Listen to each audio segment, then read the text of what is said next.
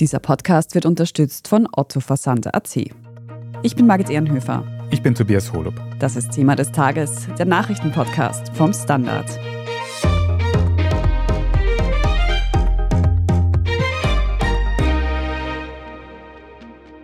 Elf Prozent teurer ist das Leben in Österreich durchschnittlich. Das zeigt uns die Inflationsstatistik für den vergangenen Oktober. Das ist die höchste Teuerung seit 70 Jahren und sie trifft manche Menschen hierzulande noch härter als andere. Umso wichtiger sind Lösungsansätze, um die österreichische Wirtschaft wieder anzukurbeln. Brauchen wir mehr Arbeitskräfte aus dem Ausland, bessere Kinderbetreuung oder muss unser Steuersystem komplett reformiert werden? Wir sprechen heute darüber, was passieren muss, damit die Wirtschaft in Österreich zukunftsfit wird. Josef Gepp, du beobachtest für die Standard-Wirtschaftsredaktion ja auch die immer weiter steigende Teuerung. Und da kennen wir seit heute Donnerstag die fixen Inflationszahlen für den vergangenen Oktober. Wie schauen die denn jetzt genau aus? Also die Inflation in Österreich hat jetzt weiter zugelegt und es sind derzeit 11 Prozent. Und das ist der höchste Wert seit dem Jahr 1952. Das ist echt sehr, sehr hoch, höher als in der letzten großen Energiekrise in den 70er Jahren. Und es ist ganz klar, was da die großen Treiber sind, laut Statistik Austria. Das sind die Treibstoffe und natürlich vor allem die Energie. Diese Inflationszahlen sind ja immer Statistik. Das heißt, jeder Einzelne, jeder Einzelne ist dann nicht genau so davon betroffen. Aber wie schaut es denn da aus in der Bevölkerung? Welche großen Unterschiede gibt es denn da? Ja, also die Inflation ist, wie du sagst, für jeden ein bisschen anders. Ein Beispiel, wenn ich viel Auto fahre, habe ich eine höhere Inflation, als wenn ich zum Beispiel Öffis verwende. Es gibt die sogenannte individuelle Inflationsrate. Und uns liegt eine Studie vor vom Momentum-Institut, das ist ein gewerkschaftsnahes Institut in Wien.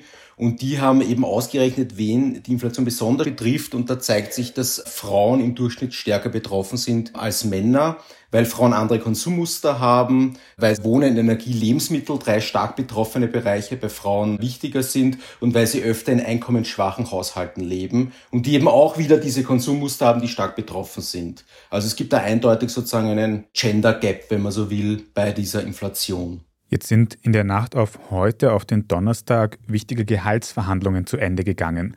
Bei den Sozialberufen hat man sich auf bis zu 10,2 Prozent mehr Gehalt geeinigt. Werden da dann zum Beispiel diese 11 Prozent Inflation halbwegs gut abgedeckt? Was würdest du sagen? Die werden eigentlich schon abgedeckt, weil die Inflationsrate, die bei den Lohnverhandlungen sozusagen herangezogen wird, die ist immer schon ein bisschen her. Das ist einfach so ein Modus, der sich eingespielt hat. Und diese Abgeltung in den Sozialberufen ist höher, also sowohl der Handel fordert weniger, aber auch die Metaller, wo es schon einen Abschluss gibt, liegen da darunter bei durchschnittlich 7,4 Prozent. Das deckt das schon ab. Der Grund, warum es bei den Sozialberufen höher ist, ist eine jahrelange Unterbezahlung und große Probleme in dem Sektor, auch Personalmangel und so weiter. Und jetzt haben die Gewerkschaften gesagt, da muss jetzt sozusagen endlich mal eine größere Lohnerhöhung her. Und jetzt haben sie sich mit den Arbeitgebern ohnehin eher am unteren Rand dieser Forderung geeinigt. Also die wollten 15 Prozent und bekommen jetzt maximal eben diese 10 Prozent. Maximal, das bedeutet, die Erhöhungen sind auch nach Gehalt gestaffelt und diese 10,2 Prozent bekommen eben die mit den geringsten Gehältern. Und im Schnitt, wenn ich mich recht erinnere, liegt die Erhöhung dann bei 8 Prozent. Jetzt betrifft ja die Inflation nicht nur Österreich, sondern ist ein weltweites Problem aktuell und auch seitens der EU versucht man da entgegenzuwirken. Er hat zum Beispiel die Europäische Zentralbank den Leitzins schon mehrmals erhöht, eben mit der Begründung, dass man damit die Inflation bekämpfen könnte. Jetzt haben wir aber immer noch eine steigende Inflation und müssen auch noch mehr Zinsen für Kredite zum Beispiel zahlen. Machen die Zentralbanken da vielleicht einen Fehler? Ja, es ist sehr umstritten, ob sie einen Fehler machen. Da gibt es eine wilde Debatte drum, inwiefern diese Leitzinserhöhungen wirklich helfen gegen diese Art der Inflation. Und der Hintergrund ist, diese Art der Inflation ist ja importiert. Also wir zahlen mehr für Energie an Russland oder solche Länder und dadurch steigen die Preise. Und die Frage ist, was eine Leitzinserhöhung da bewirken kann, weil die führt ja dazu, dass sozusagen der Konsum runtergeht. Also die Zinsen sind höher, Kredite sind teurer, Leute konsumieren weniger und dadurch kühlt sich die Wirtschaft ab. Aber es ist halt fraglich, ob das in dem Fall wirkt. Aber in jedem Fall, wenn man Zinsen erhöht oder senkt, braucht es eine gewisse Zeit, bis das ankommt in der Wirtschaft. Also Ökonomen sprechen da manchmal von bis zu zwei Jahren. Das heißt, es würde ohnehin noch nicht helfen, quasi. Aber die Frage ist darüber hinaus, ist es überhaupt ein kluger Weg, die Zinsen stark zu erhöhen momentan? Wenn die Zinsen jetzt die Inflation nicht massiv drücken können, dann stelle ich mir die Frage, kann man denn vielleicht auch hier in Österreich irgendwas tun, damit wir mittelfristig wieder auf diese niedrigen einstelligen Inflationszahlen 1, 2, 3 Prozent, die wir jetzt lange gewohnt waren, zurückkommen? Gibt es da irgendwas, was man tun kann? Ja, das ist eigentlich schwierig und auf österreichischer Ebene würde ich sagen, kann man fast gar nichts tun, weil das eben ein europaweites Problem ist, weil das von globalen Faktoren abhängt. Also was passiert weiter in Russland, was passiert in China. Wenn es in China einen Wirtschaftsboom gibt, verbrauchen die mehr Energie und die Energiepreise steigen weiter, wirkt sich auf die Inflation in Österreich aus. Es gibt manche Ökonomen und Ökonominnen, die argumentieren, man kann natürlich beim Angebot was ändern, zum Beispiel, wenn man sehr stark erneuerbare Energien ausbaut. Also würde man da wirklich voll aufs Gas drücken, dann würde die Energieknappheit geringer und die Preise für Energie würden sinken und dadurch würde auch die Inflation sinken. Aber da sprechen wir über einen Zeithorizont von mehreren Jahren. Aber unmittelbar würde ich sagen, kann man eigentlich nichts tun in Österreich. Bei der Inflation ist das auf jeden Fall kompliziert. Was man aber in den nächsten Monaten und Jahren tun könnte, um die Wirtschaft in Österreich generell ein bisschen zukunftsfitter zu machen, das schauen wir uns gleich nach einer kurzen Pause an. Bleiben Sie dran. Wer hat die besten Wohnideen? Otto. Wer baut mir meine neuen Möbel auf? Otto. Und wer nimmt meine alten Möbel wieder mit? Otto. Entdecke jetzt tausende neue Styles und viele Services für dein Zuhause auf ottoversand.at. Finde ich gut. Josef, die Inflation ist jetzt nicht das einzige Problem, das die Wirtschaft in Österreich belastet. Und wir haben auch gerade schon darüber geredet, dass sie auch nicht allein in Österreich gelöst werden kann. Für unsere Serie Das nächste Österreich habt ihr euch in der Wirtschaftsredaktion aber überlegt, wo es denn sonst noch hakt und wie eine bessere Wirtschaft in Österreich aussehen könnte. Und was da auffällt, querfällt ein durch viele Branchen, ist ja, dass Arbeitskräfte fehlen. Kannst du kurz skizzieren, wie dramatisch die Lage denn da tatsächlich ist und warum sind überhaupt so viele Stellen unbesetzt? Ja, also das Problem ist in der Tat dramatisch. Wir haben ja schon jetzt am Beispiel Pflege darüber gesprochen. Beim AMS sind derzeit 120.000 Stellen als quasi unbesetzt gemeldet. Das sind schon ziemliche Rekordwerte. Und das ist aber nur eine Untergrenze. Das ist nur das, was die Unternehmen beim AMS melden. Also wir haben definitiv einen großen Arbeitskräftemangel und das sind ich würde mal sagen, große gesellschaftliche Entwicklungen, die dahinter stecken. Es gibt eine demografische Wende, die sogenannte Babyboomer-Generation geht langsam in Pension, es kommen weniger nach, weil sich die Geburtenrate verändert hat. Und es hat auch mit Zuwanderung zu tun. Aus Osteuropa kommen weniger Menschen, weil die meisten Auswanderungswilligen sind seit dem Fall des Eisernen Vorhangs bereits schon hergekommen. Und dadurch sinkt die Zahl der Menschen im erwerbsfähigen Alter zwischen 15 und 64 Jahren. Und das spürt man einfach ganz stark am Arbeitsmarkt. Und woher könnte man diese ganzen fehlenden Arbeitskräfte dann jetzt doch noch bekommen in Zukunft? Man kann natürlich beim Pensionsalter drehen, probieren, die Leute länger in Beschäftigung zu halten. Das liegt an der Politik, aber es liegt auch an den einzelnen Firmen, wie die das handhaben.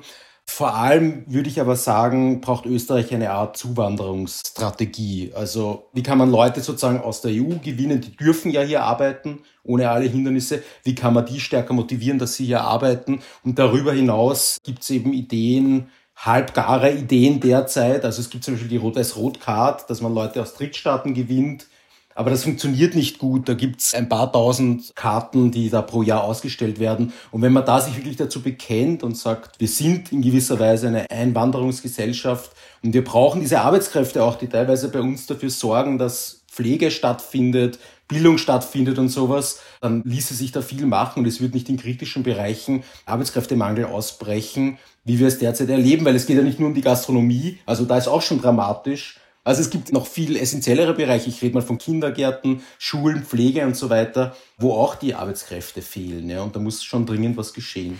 Stichwort Kindergärten und Schulen.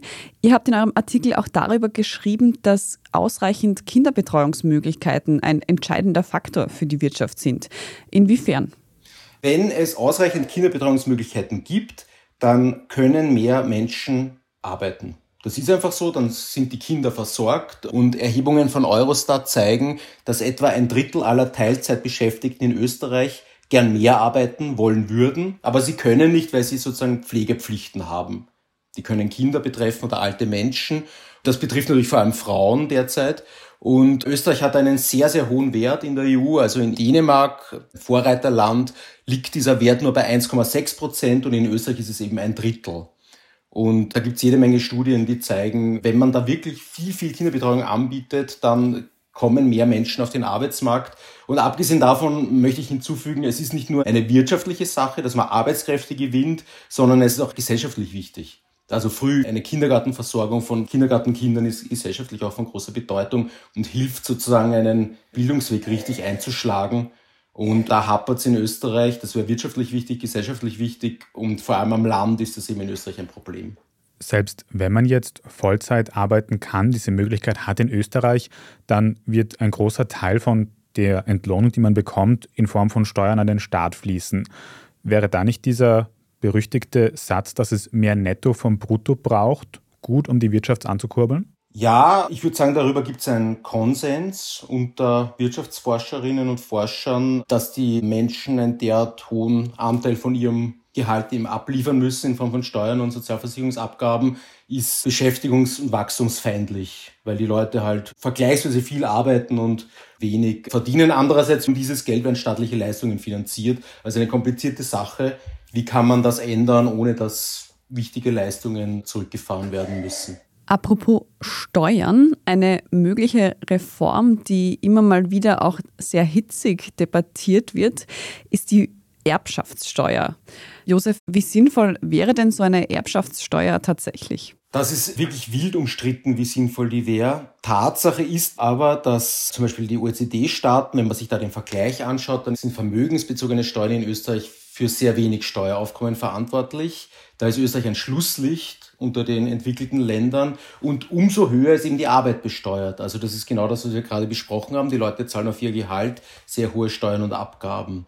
Und man könnte da sozusagen eine Erbschaftssteuer zum Beispiel einführen und könnte da gewissermaßen umschichten. Also dass man nicht in Summe mehr Steuern bezahlt, aber dass die Arbeitnehmerinnen und Nehmer weniger bezahlen und die Erben dafür mehr. Also das ist schon ein Konzept, das was für sich hat und das man sich stärker überlegen müsste in Österreich. Es gibt ja Konzepte, dass man zum Beispiel ab einer Million, wenn man eine Million Euro erbt, dann zahlt man auf das, was drüber reicht, zum Beispiel 30 Prozent Steuer. Wenn man zwei Millionen Euro zum Beispiel erbt, dann wäre die erste Million steuerfrei. Das ist ein besonders gängiges Konzept und alles drüber müsste man besteuern. Also in dem Fall würden dann da drauf vielleicht 300.000 Euro Erbschaftssteuern fällig werden.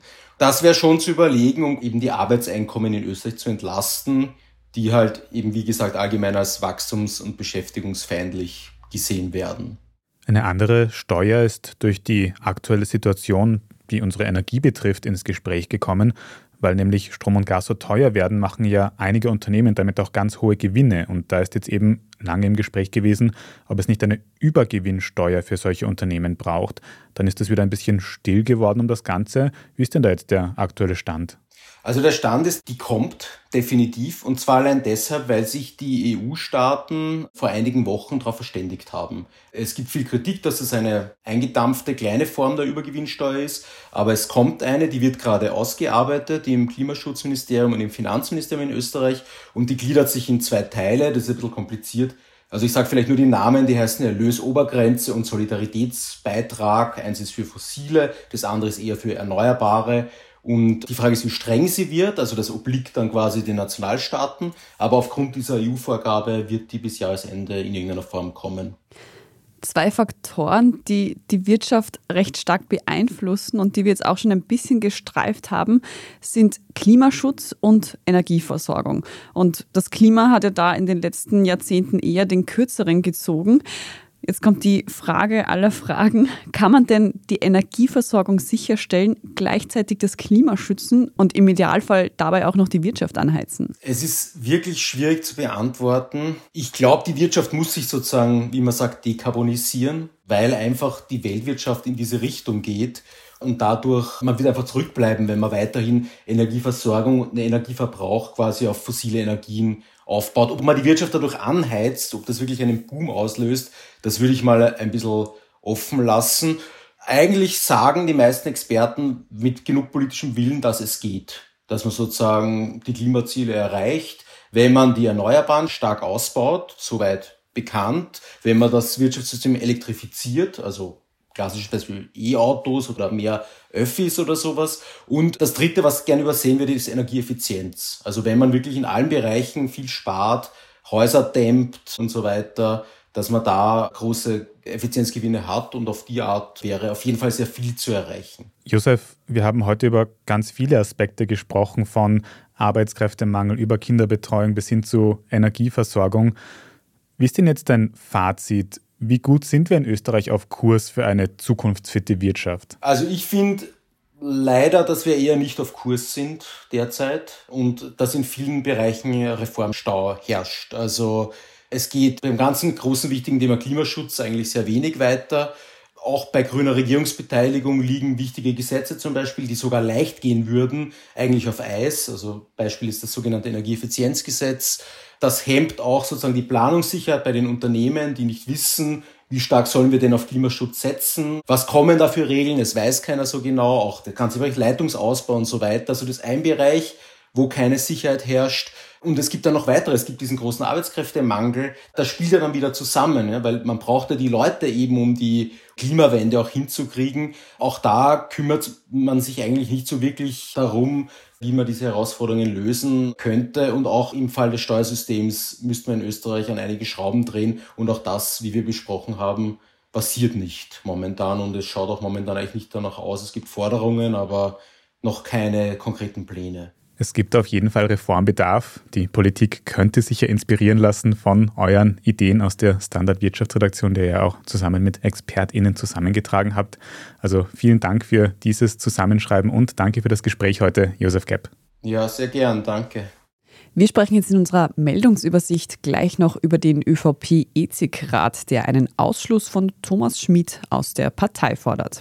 Wenn Sie unsere journalistische Arbeit hier beim Standard in der Zwischenzeit unterstützen möchten, dann können Sie das zum Beispiel tun, indem Sie ein Standard-Abo abschließen. Wenn Sie unseren Podcast über Apple Podcasts hören, dann kann man dort auch ganz einfach für ein Premium-Abo zahlen. Danke für jede Unterstützung, das hilft uns sehr. Jetzt aber dranbleiben, wir sind gleich zurück. Wer hat die besten Wohnideen? Otto. Wer baut mir meine neuen Möbel auf? Otto. Und wer nimmt meine alten Möbel wieder mit? Otto! Entdecke jetzt tausende neue Styles und viele Services für dein Zuhause auf ottoversand.at. Finde ich gut.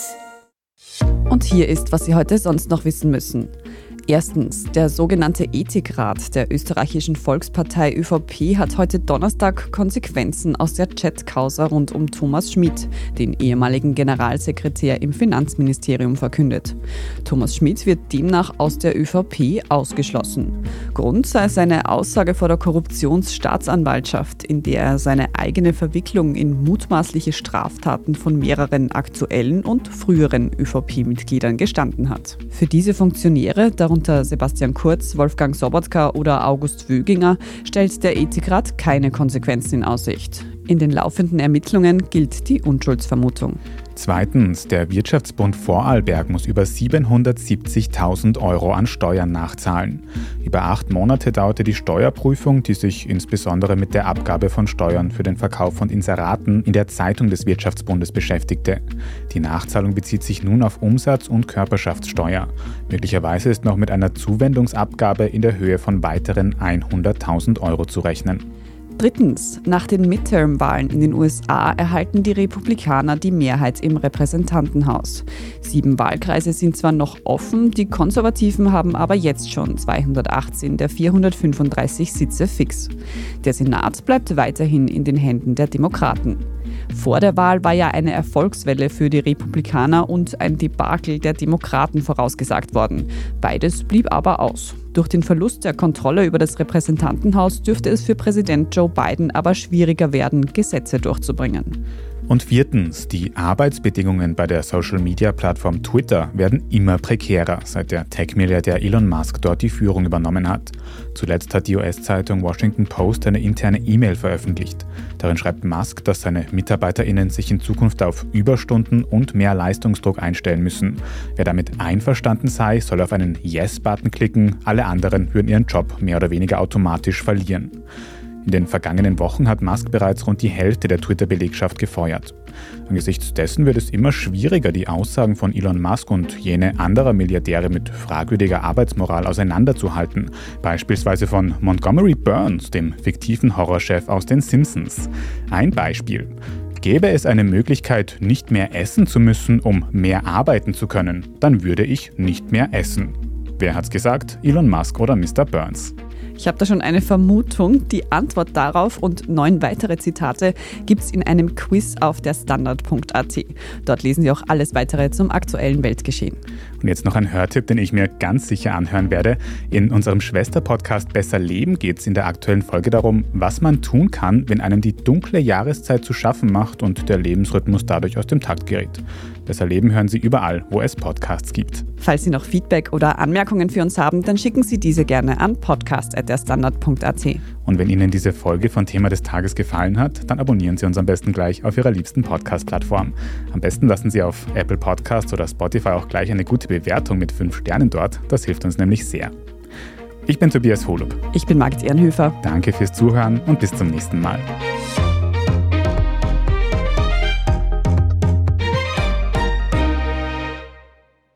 Wer hat die besten Wohnideen? Otto. Wer baut mir meine neuen Möbel auf? Otto. Und wer nimmt meine alten Möbel wieder mit? Otto. Entdecke jetzt tausende neue Styles und viele Services für dein Zuhause auf ottoversand.at. Finde ich gut.